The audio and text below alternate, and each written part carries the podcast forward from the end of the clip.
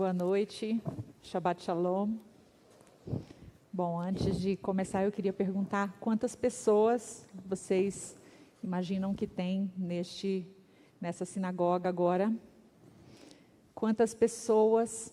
Eu sei que tem várias pessoas que estão conosco através das redes da CIP, estão nas suas casas, mas eu queria saber quantas pessoas estão aqui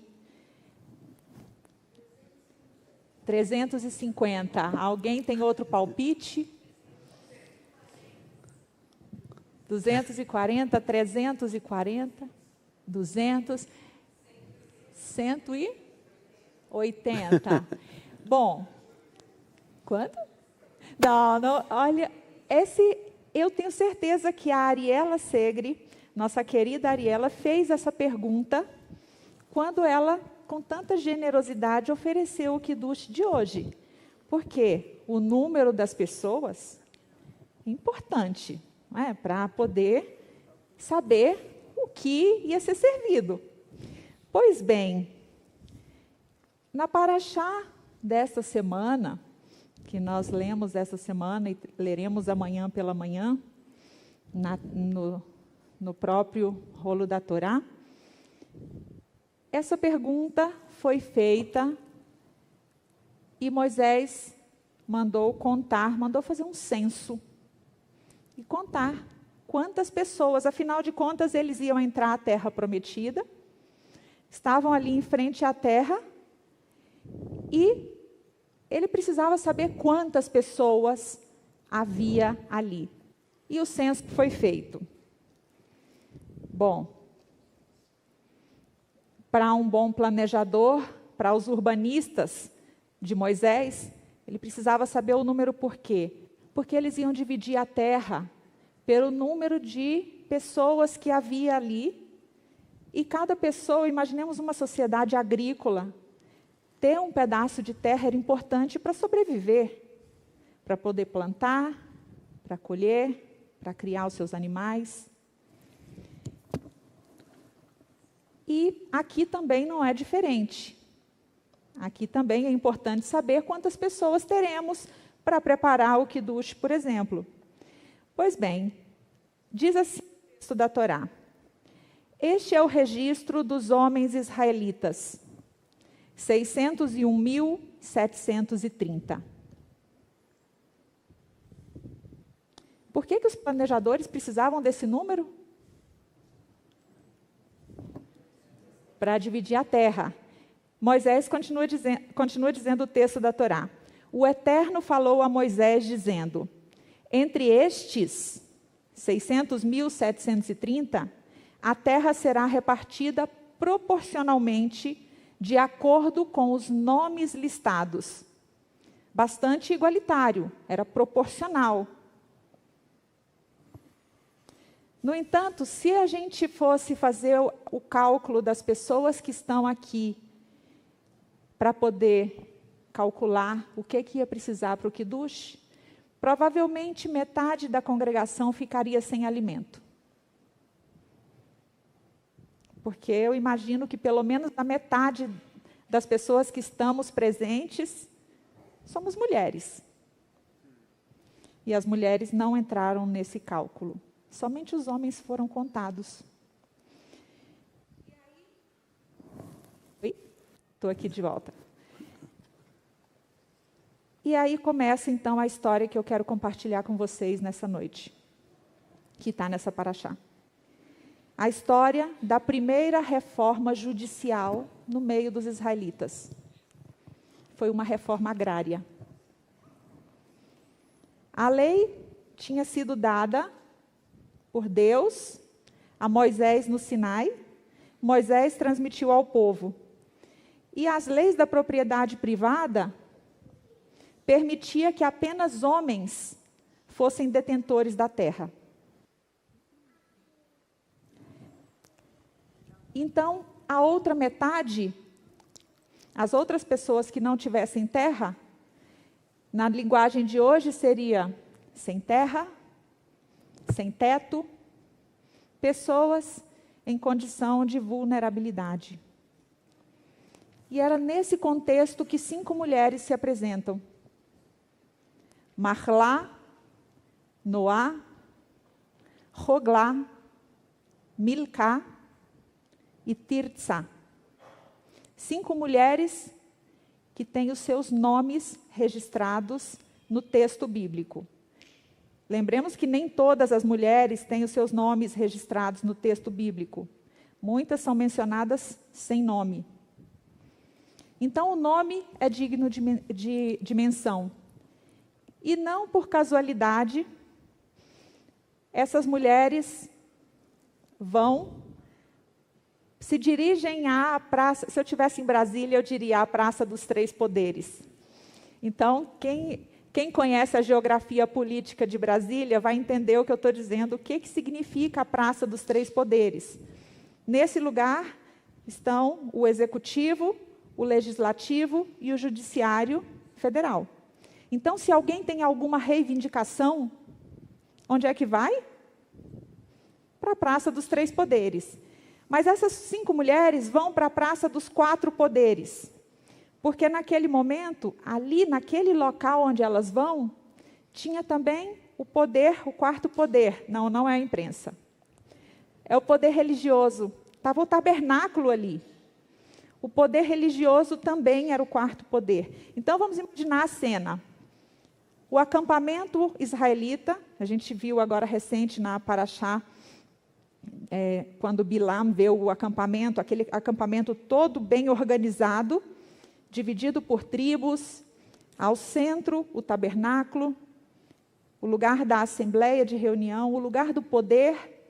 E estavam lá nesse lugar do poder Moisés, o sacerdote Eleazar, os chefes das tribos e a assembleia.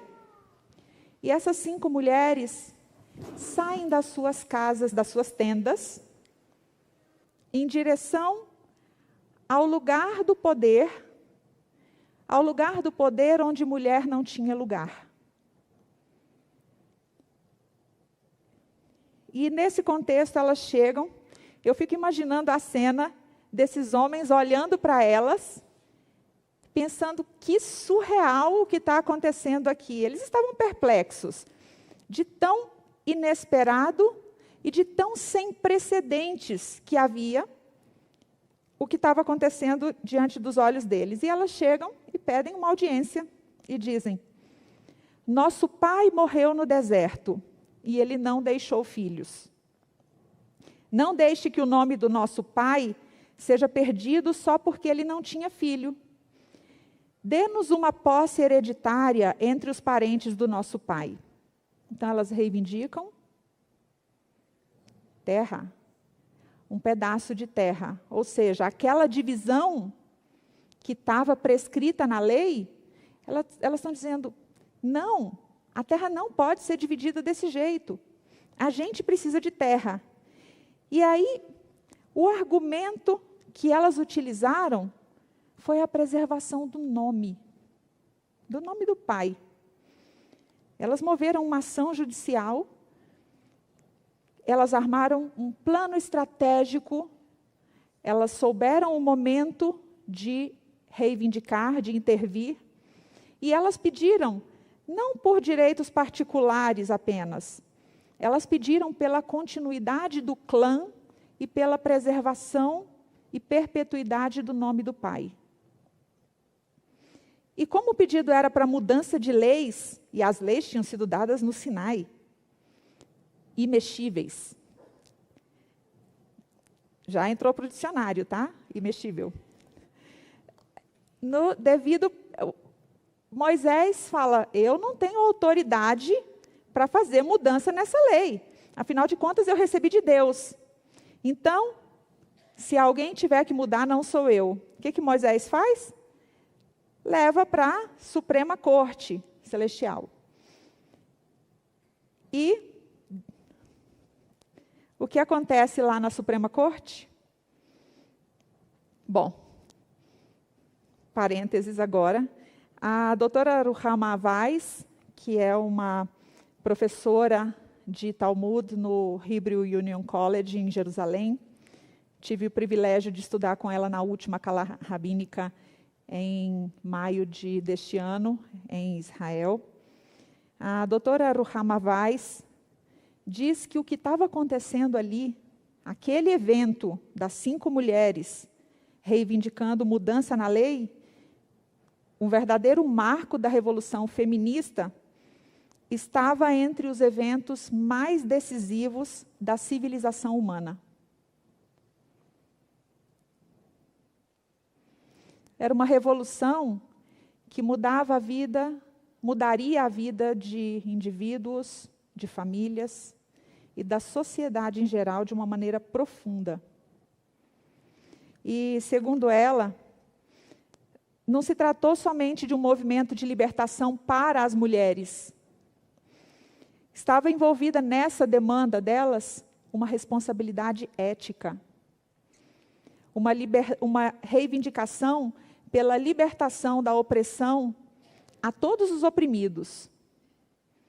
Aí estavam envolvidos os direitos LGBTQIA, aí estavam envolvidos os direitos da pessoa com deficiência, Aí estavam envolvidos os direitos da pessoa em escravidão ou em estado de subserviência. E quem tentar dissociar a revolução feminista de qualquer uma dessas lutas, dessas lutas pela liberdade, corta da árvore o ramo ético no qual ele ou ela se sustenta.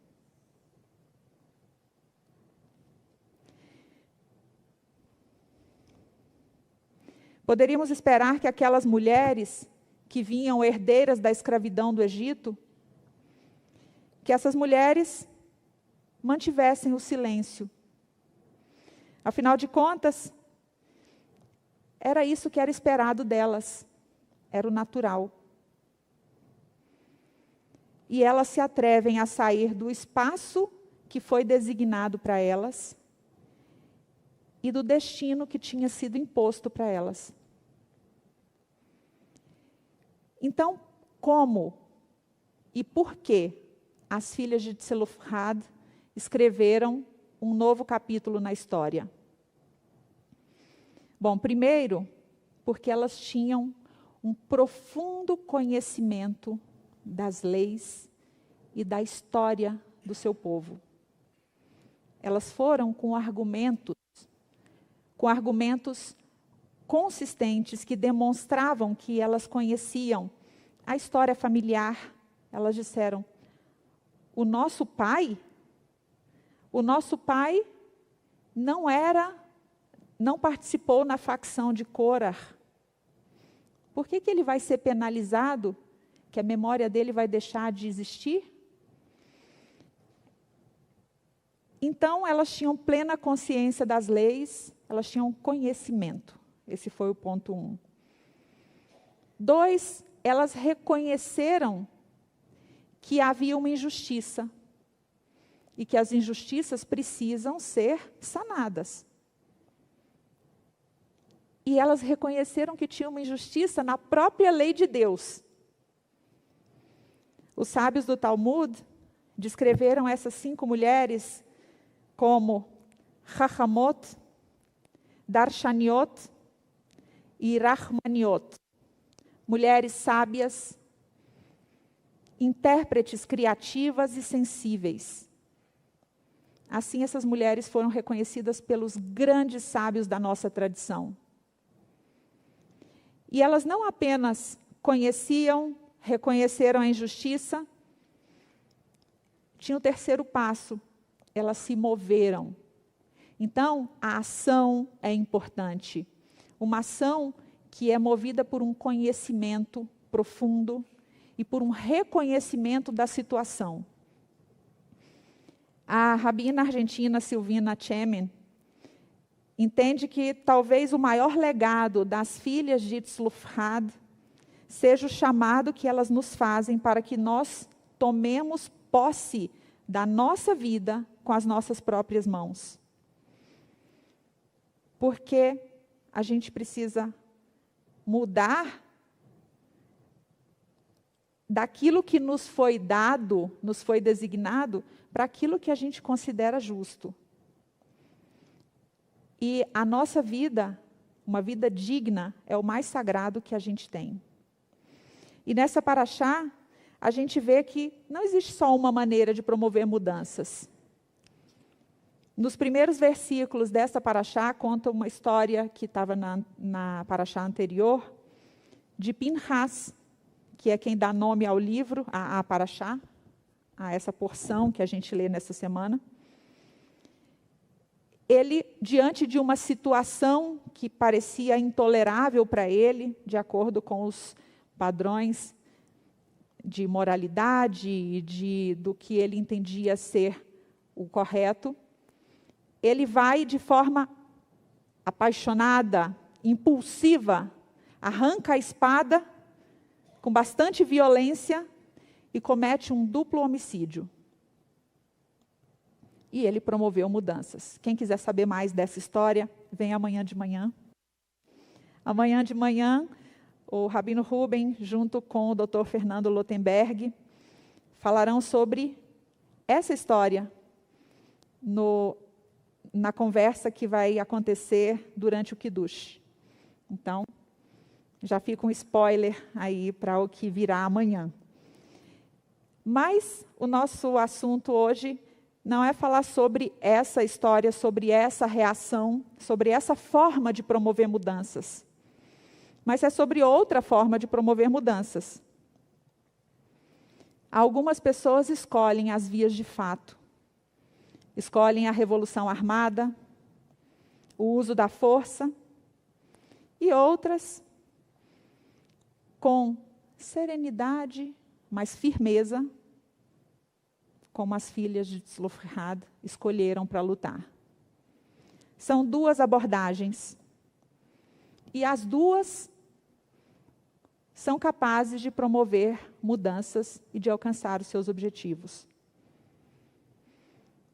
E agora eu pergunto: qual é a sua abordagem?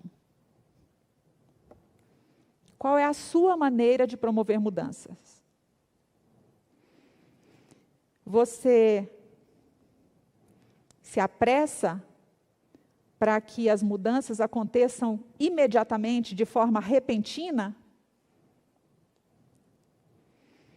ou você entende que o sistema tem regras próprias e que talvez promover mudanças de uma forma sistêmica possa ter resultados mais duradouros e consistentes? É uma maneira. Ou ainda uma terceira abordagem, na qual você reconhece que existe uma tensão entre uma e outra abordagem e aí, em certos momentos, você se vê impelido ou impelida a forçar a barra. E em outras, a dar passos mais cautelosos. Qualquer dos casos, para promover mudanças, demanda de nós força para agir e sabedoria para poder equilibrar as nossas paixões, a nossa inércia. Porque as nossas paixões nos movem e a nossa inércia pode levar à leniência. Nós entramos, como o Rabino Ruben mencionou, no período de três semanas chamado Ben Nametzarim, entre lugares estreitos. São três semanas que vão, que nos trazem a memória desse cerco a Jerusalém, que culminou com a destruição do templo em Tisha B'Av. E até mesmo no meio da destruição, precisamos ter a força moral para fazer dos limões uma limonada. E foi assim que fizemos da destruição do templo, as casas de estudo, as sinagogas. Dos sacrifícios de animais, as tefilot. Transformamos o luto em luta. E recebemos na Torá, do texto da Torá, na Paraxá dessa semana, um Brit Shalom inacabado. Um, que também o Rabino Rubem certamente deve comentar amanhã, porque está na história de Pinhas. Mas é um pacto de paz que não é pleno. Os leitores da Torá amanhã terão a oportunidade de ler no próprio texto que o Vav da palavra Shalom está interrompido, ele não é contínuo, ele está cortado, ele está interditado. Um shalom sem shalem, uma paz incompleta, sem plenitude. É uma pausa. Uma pausa na vocalização da palavra shalom, um protesto com silêncio, frente às injustiças e à violência. Ao contrário, as filhas de Tzlofhad quebram o silêncio. A sabedoria dessas mulheres também se refletiu em falar no momento apropriado, em falar com fundamento. Os sábios do Talmud ressaltaram, quando recontaram esse episódio, que o próprio Deus disse a Moisés tudo o que elas exigem tudo o que elas exigem, elas o fazem com razão. Dê a elas a propriedade hereditária. A mudança da lei aconteceu. Às vezes, para mudar, precisamos falar. Às vezes, protestamos com o nosso silêncio. Às vezes o silêncio é quase uma inação. E nesse caso ele não participa de mudança alguma. Porque afinal de contas, quem cala consente. O mesmo silêncio pode representar maturidade. Quantas vezes falamos do sábio e a sabedoria e o silêncio como um símbolo e um sinônimo de sabedoria? Mas também o silêncio pode representar imaturidade. Pensemos num bebê que ainda não desenvolveu as estruturas da fala, então ele tem imaturidade e por isso não fala. Então, isso nos diz que as coisas não são o que são, não são por si só. As coisas são o que nós assumimos que elas sejam. E nós precisamos assumir os desafios com responsabilidade e com coragem. Quando acreditarmos na nossa capacidade de moldar a história, a ponto de mudar a realidade que está à nossa volta, e mudar até mesmo uma lei que veio da revelação do Sinai, estaremos em condições de prestar uma digna e justa homenagem às filhas de Tzlufrad. Shabbat Shalom.